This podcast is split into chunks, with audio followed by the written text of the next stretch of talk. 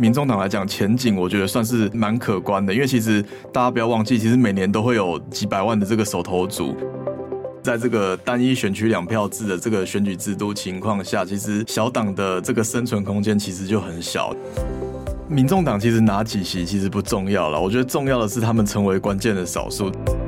欢迎收听《远见 On Air》，各位听众朋友，大家好，我是主持人《远见》杂志智库总编辑李建新。哇，今天邀请来的是上一集跟我们聊总统大选，那这一集同样还是要持续哦，只是说我们这一趴聊的是跟立委比较相关的。我们欢迎我们《远见》资深撰述陈思豪，思豪好。各位《远见 On Air》的听众朋友，大家好，我是思豪。在上一场哈，我们热热闹闹聊了一个总统大选，但今年真的非常非常的一个特别。以前哈，大家立委选举大家不会太过于重视，可是今年哈，真的立委选举是是一个重中之重。你知道我我身边也有朋友，真的是为了要投政党票而去去投票的，就很少因为这样，大家都是因为把它放在总统嘛。就这次好像总统感觉上大家的悬念没有太过于大，反而觉得政党票才是重点哈。尤其就是这一次有一个异军突起的，就是在于民众党，因为民众党。代表年轻人的一个选票，听说了，好像就是三十岁以下哈，柯文哲的一个支持度，在于那个整个民调封关了之后，听说也真的达到四五成，三十到三十九岁也达到了将近四成，这个真的是一个非常可怕的一个数据。那从我们选举选票的一个数据可以看得出来，就是说哇，那民众党他也有他厉厉害的地方。以前我们都会认为说他大概只有北部的一个票源，可是这一次呢，新竹的得票哇，他真的是压倒那个蓝绿哈，但新主我反而我也没有觉得太讶异，因为新新主也算柯文哲的另外一个本命区。倒是在于台南跟云林的部分，它跟蓝营的差距不到三趴哈。想要问一下思豪，就是说你认为这个代表就是说民众党他的势力有延伸到浊水溪以南吗？但是我必须要说，我对这个命题我有点点小意见，是因为在台南也好，云林也好，蓝影的票本来就不多，所以说不代表就是说他紧咬着蓝影，代表就是民众党他的票数。很高，还是我的解读是错误的呢？那四号怎么看呢？呃，其实我觉得这一次民众党的。整个选情其实我我对他们来讲，我觉得评价还算是正面，我觉得还算是表现的很不错啦。因为我觉得刚建兴哥提到这些中南部，其实有很多的县市，其实民众党的差距跟这个国民党是非常非常的小，像台南啊、云林，他们其实都只有差了两趴、三趴，大概就是这样的差距而已，几乎快要变成第二大党。这其实代代表说，哎，其实中南部的民众，他们也许长期都是民进党执政，但是年轻人他们一旦二十岁之后，一旦有投票权了之后，他们已经看惯了绿营长。长期执政的这个现象，他们想要去投另外一个选项，他们第一个选择会是民众党，会是柯文哲，所以我觉得这个东西对于民众党来讲，前景我觉得算是蛮蛮可观的，因为其实大家不要忘记，其实每年都会有几百万的这个手头族，那四年之后，我觉得这个他这个 base 只会越来越大。那另外还有一题就是说，其实最近立法院大家三党都有在倡议这个十八岁的公民权，所以有可能在四年后可以投票的人口会再更多。那我觉得这对民众党的基础来讲都是一个很大的增加。那另外还有就是说，其实这次我也去了几次民众党的场子，我觉得他们还蛮有有一个蛮有趣的现象，就其实说现场其实大家看到很多网红啊，或是做看到很多人在做一些直播，在做一些串流短影音这些部分。那其实以往大家其实选战里面文宣媒体其实也是一个很重要的一块。那在网络时代崛起之后，其实这一块其实是有有一些下滑，就传统媒体的影响力是有一些式微的。那这一块其实恰巧又是。柯文哲的强项，所以我觉得，而且又是未来的一个趋势，所以我觉得，就整个大环境来讲，对于柯来讲，其实我觉得还算蛮乐观的。是相对于刚刚思豪这样在讲啊，我们一直在讲年轻人的选票，那或许听众朋友大家会觉得很怀疑说，说啊，台湾不是在少子化吗？怎么会 base 越来越大？别忘了，就是说哈，因为要能够投票，大概二十岁嘛，在你你倒推大概二十二十年前啊，台湾的人口还是正成长的一个状况下。我们的新生儿人数都还是不错。可是大概这个已经是最后一波了啦，也就是说，在接下来就是一个雪崩式的一个下滑。所以说哈，的是哈，这是最后的一个选举红利情况哈。那相对于说跟年轻人来讲的话，我觉得必须要说，呃，民众党真的是非常非常的厉害。这也就是相对于民进党，我觉得非常值得警惕的。过去民进党来讲，不管是是从太阳花后来到蔡英文的辣台妹，你都会觉得说，这个本来不是民进党的强项吗？不是民进党都很会跟年轻人对话吗？怎么这个时候曾几何时，他开始有这个跟年轻人断层的一个状况啊？尤其就是大家对于中分头来讲，又觉得比较严肃一点，那可能大家就会觉得就是说难难以去 catch 到年轻人的心了。那包括民进党这几次的一个整个议题的设定，我们都会觉得说跟年轻人有一点遥远呐。所以说我我我觉得，我觉得就是陈露刚刚思豪所我讲的哈，得要看就是说民众党之后的一个运作，它持续能够抓稳。我刚刚讲的政治初恋哈，让他初恋觉得很美好的话，当然你千万不要幻灭。就是说，别忘了这四年当中，民众党也还是有一个风险，就是说，因为他这些立委都上路了，假设他的立委都标很高不厚，这个就有点危险。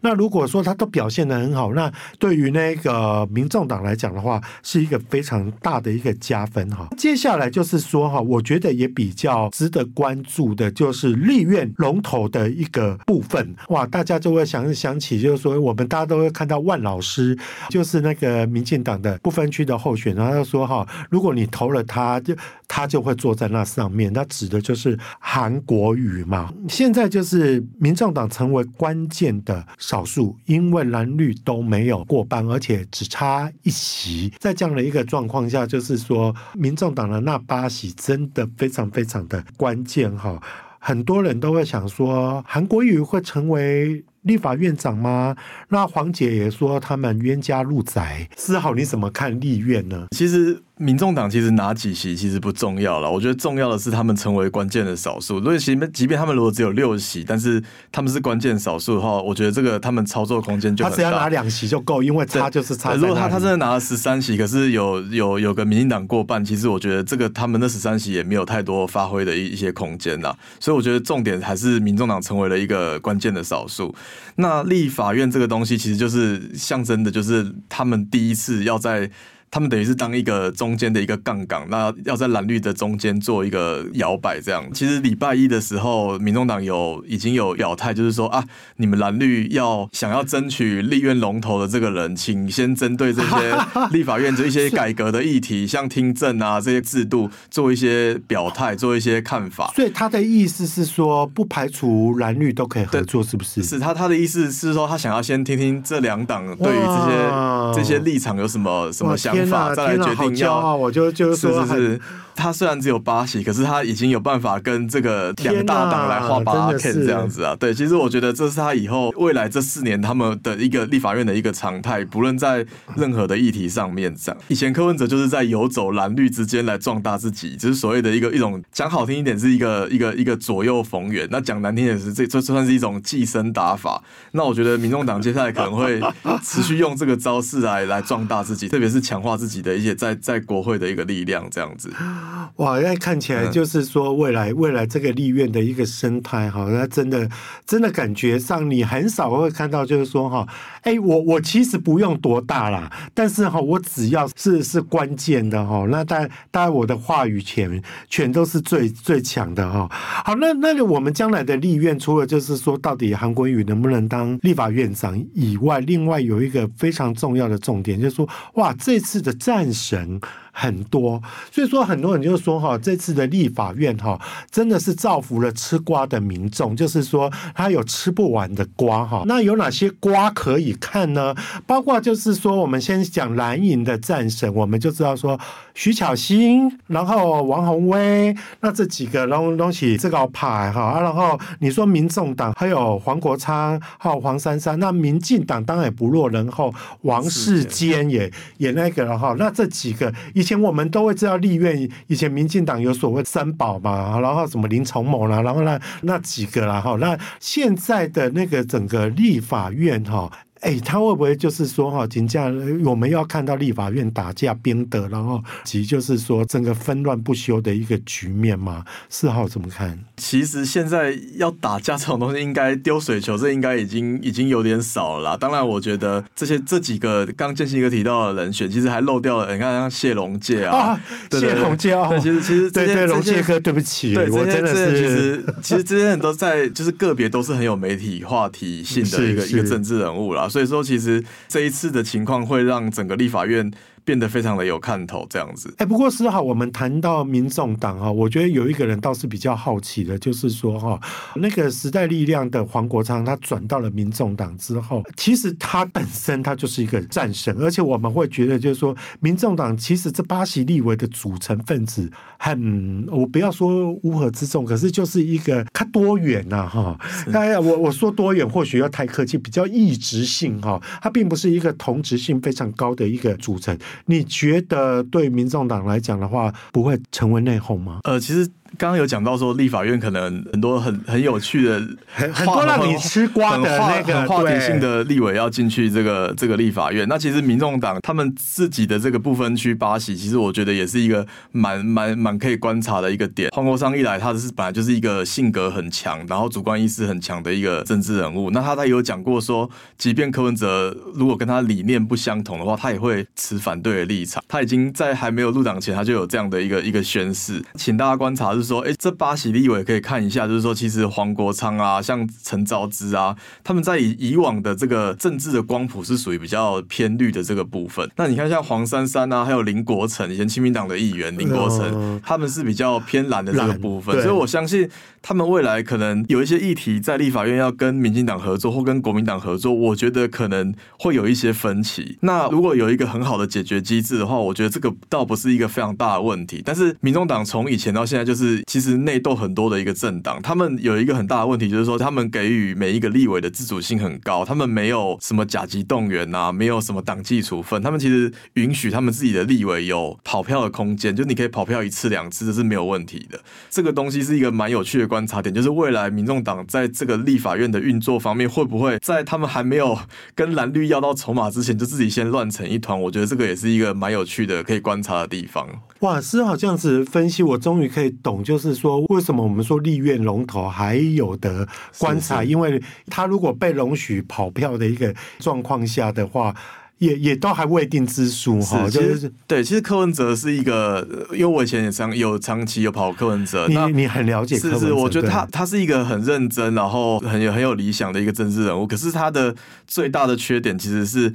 他很不会处理，就是人事之间的一些问题，特别是哪谁跟谁吵架，他是一个很不会做这些协调工作的人啊。所以我觉得他未来是也也是因为这样的原因，所以导致说啊，民众党从不论在台从台北市政府一直到后面的民。民众党其实很多的呃内部的一些纷争会直接被搬到台面上来，甚至是被媒体揭露出来。那我觉得这些东西就是未来可能会发生上演的情况，可能会搬到立法院。那要怎么来化解这些纠纷？我觉得对于民众党、对柯文哲来讲，都是一个很关键的地方。好，的确是这样哈。你看啊，你回顾那个。柯文哲在北市府八年，哇，他其实其实那个人事的纷争，包括我们所熟知的简于晏，然后包括林周明啊，大家都唤起，因为这个活得老的好处就在这边，我都记得这些人哈，你大概就就可以知道，就是说啊，这些人其实原本也都是他的爱将，就后来都都都挂冠球去的一个情况。那刚刚四号讲一点，就是说哇，黄国昌、陈昭之是一个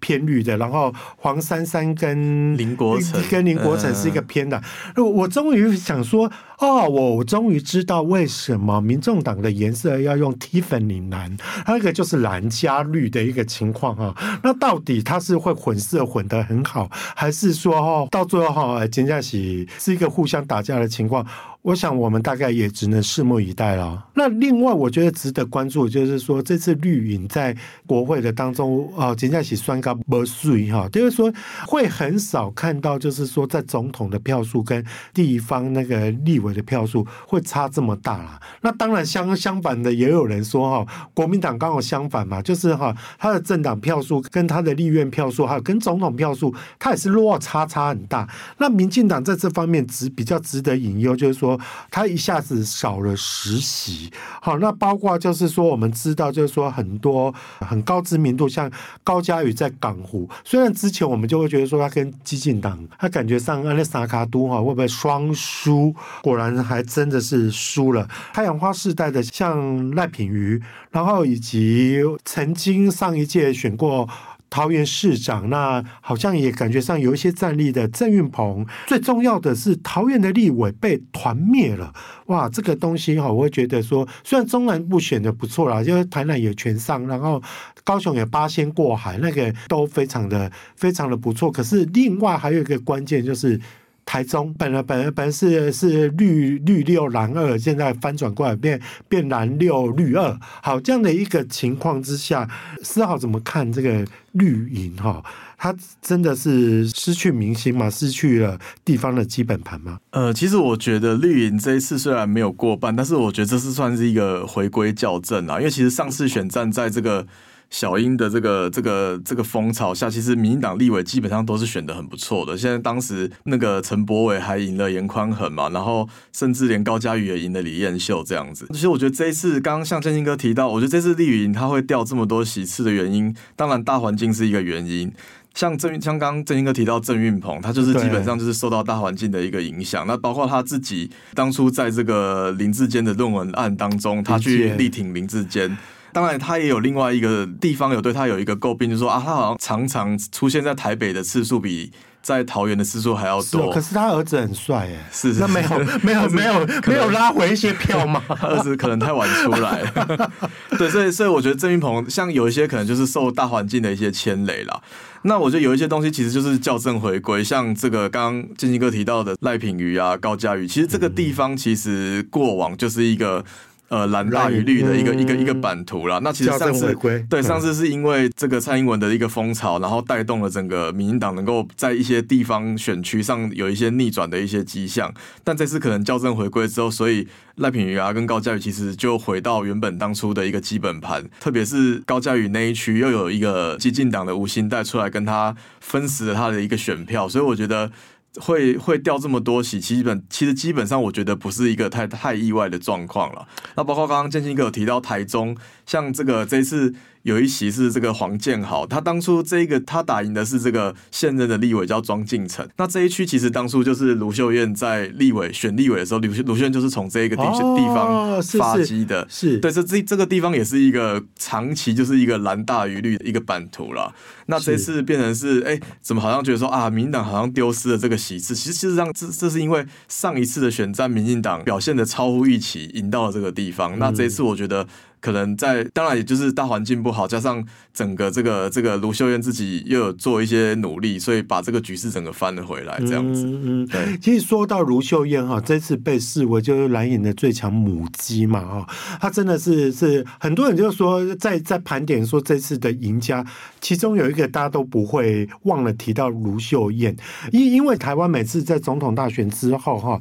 只要不是执政的那那个党了，或者是说他还是第一任哈，大家就开始。会去点说下一任的那个政治明星会会是谁，就有点像上次侯友也是这样被被点出来嘛。这次蓝营大家就看到了卢秀燕，就像这次绿绿营大家就会想说陈其迈，但是陈其迈但哪一个单背你了哈，那边要要也没那么快了哈。大概这个时候就是说，反而觉得说，哎，卢秀燕会不会是在二零？二八是不是？哦，对，二零二八的时候会不会会不会成为参选总统的哈？呃，我不晓得说思豪你怎么看卢秀燕的角色？呃，卢秀燕到目前为止她的表现基本上我觉得算还算是蛮好的啦，因为其实像一些媒体对她的一些评鉴啊、一些表现，其实她都是一个渐入佳境的一个状态。她在这次选战中，其实，在台中这一区她是功不可没，特别是大家观察的一个很重要的指标是第一选区，也就是蔡其昌跟这个蔡壁如的这个对决。哦，是对，因为当初其实蓝白河在破局之后，大很多人蓝营的人对于蓝白河这件事情其实是有一些杂音的。可是卢秀燕等于是独排众议，他就是觉得说啊，我就是就是要要来支持这个在野的力量，所以他这一次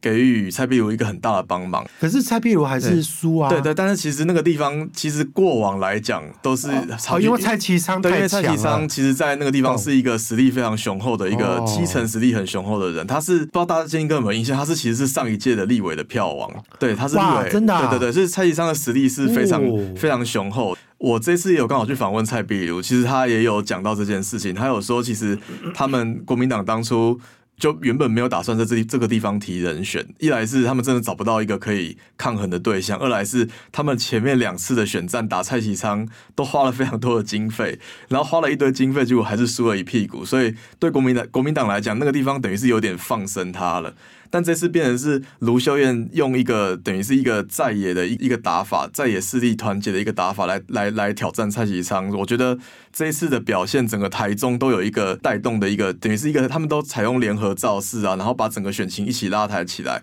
就不只是六区他们翻转的这个二比六变成六比二，就连蔡壁如这个选情也是也也是表现的非常好，所以。其实我觉得，他我觉得卢秀燕在这一次选战里面算是蓝营的第一大功臣了。这个东西要转换成说，他二零二八年要来挑战总统大位，其实我觉得还是言之过早啊。因为大家对，因为其实国民党现阶段还是有一些有力的竞争者嘛。因为大家不要忽略，就是韩国瑜，他其实他进了立院，那他很可能会成为立法院长。那他这一次，其实韩国瑜，大家很多人觉得说啊，他是一个牺牲，因为他当过高雄市长的人，怎么跑来？来来来，角逐一个一个一个立委，这次他也不计前嫌的帮这个侯友谊啊来做了很多的造势。那我觉得有这些动作，其实用意也不言而喻啦。所以我，我你你说真的到时候一定会是卢秀燕吗？我觉得也很难说。我觉得韩国瑜也是一个蛮热门的一个人选啊。那当然也有人点到最后一个就是蒋万安，因为他其实年轻，然后形象也很好这样子。但我觉得蒋万安，就我对他的认识，他的个性是相较之下比较保守的一个政治人物。对对对对。那他会不会下这个？险棋，我觉得，我觉得还要再观察。那当然，我觉得他现阶段当然要先证明，因为距距离下四年后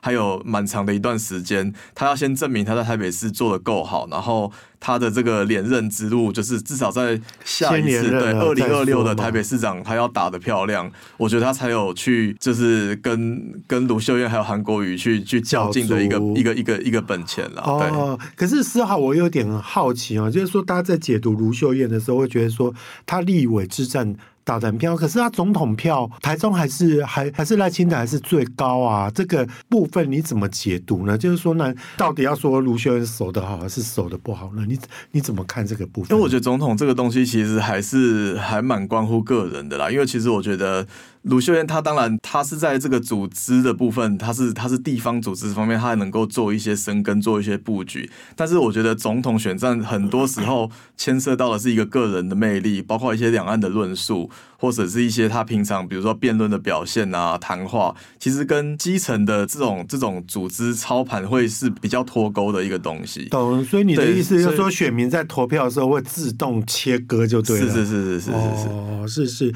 会不一样。好，然后另外一个最后一个哈，大家也会关乎到一点，从这一次的立委选举，大家就会想说，那到底小党还有没有生存的空间嘛？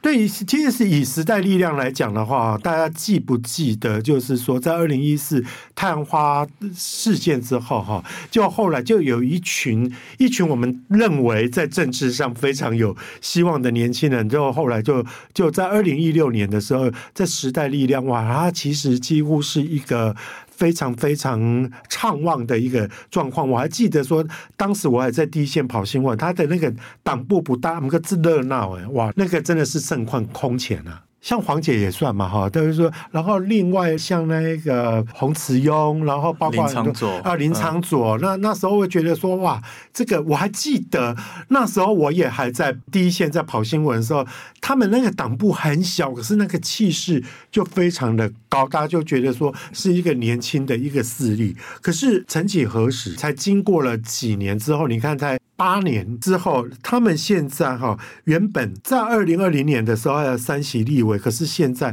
黄国昌离开之后，王婉瑜这次又没有没有选上，就整个是一个挂蛋的一个情况。那从时代力量的泡沫，其实它不是第一例，大家记得以前早期的台联，然后再更，然后包括就是说大家熟知的新党，哇，那这些都是哈，是不是证明了？台湾真的是很难有第三大党，所以大家才会觉得说这次民众党选得很不错了哈。是要怎么看第三大党的存在呢？很多政治学者都有分析这件事情啊。其实这这这应该大家也都听过，就是其实在这个单一选区两票制的这个这个选举制度情况下，其实小党的这个生存空间其实就很小。呃，我们从过往来看，其实政党就是政党票这个部分，不分区立委是小党能够生存的一个空间啦。那我觉得时代力量这一次，我觉得最可惜的是，不只是他的这个立委的席次没了，那其实他连。就是百分之三的这个门槛也没有过，就等于是他连政党补助款也领不到了，哦、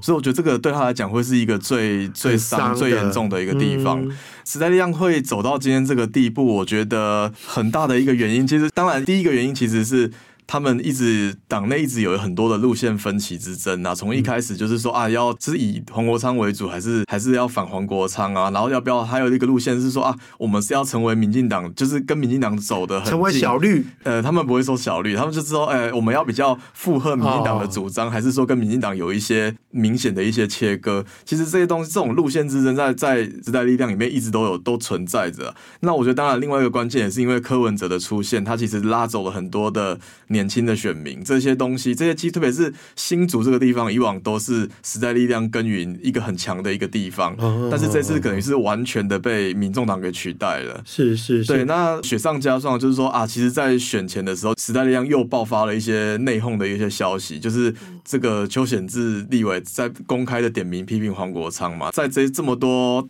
种种不利的这些因素加加成起来，加叠起来，时代力量今天走到这个程度，我觉得我觉得蛮可惜，但是也是一个没有不会一个不是一个很意外的结果了。大家说他会泡沫化嘛？其实我觉得几率算是高的，因为毕竟呃，他们党主席我王婉玉已经请辞了，那目前看起来他们没有一个政治明星可以撑起这个局，就像当初就是就每个每个小党基基本上要有一个精神领袖，对，那现在看起来他们的精神领袖跑到了民众党底下，那我觉得对他们来讲，我觉得是一个很大的危机啊。对，我觉得可能会。成为一个 一个一个一段历史。各位听众朋友有没有觉得，就是说我跟思豪在分析这个立委的选情之后，会发现，哎，这次立委的选情还真的是蛮精彩，因为他可以看到，就是说台湾的一个政治版图的一个生态系的一个变化。那那大概你也可以知道，就是说哇，那其其实以前啊，常常现在不是大家都会去做一个动画嘛？从从那种从多年之前，然后再看那个什么看势力的消长那个东西啊，如果有人。做出这种东西啊，你可以真的可以可以上 YouTube，就好好的看看这一块哈。那当然了，我觉得我们最大的期望就是说，还是希望我们的国家。越来越好了，我真的衷心的期待，不管你是支持哪一党，我真的觉得我好不希望看到立法院呢玩 gay 哈，然后就是说为了杯葛而杯葛，而且我会觉得很期待这些战将们，尤其刚刚被我点名的这几个，你们真的都很优秀，而且真的也都很有战力哈。可是哈，有时候再再思考一下啦哈，就是说有时候。呃，也不要是为了反对而而而反对。我不是在帮执政党讲话，当然是监督一定是要的。那有时候执政党啊，人家这这海也好，你你还是要他派起来哈。现在派这个这个词变得很实心哈。好，如果你想要了解更多的细节，欢迎参考我们远见 On Air 的资讯栏的连接，也欢迎大家每周一定要锁定我们的远见 On Air，帮我们刷五星评价，让更多人知道我们在这里轻松的陪你聊财财经产业跟国际大小事，我们下周再见喽，拜拜，拜拜。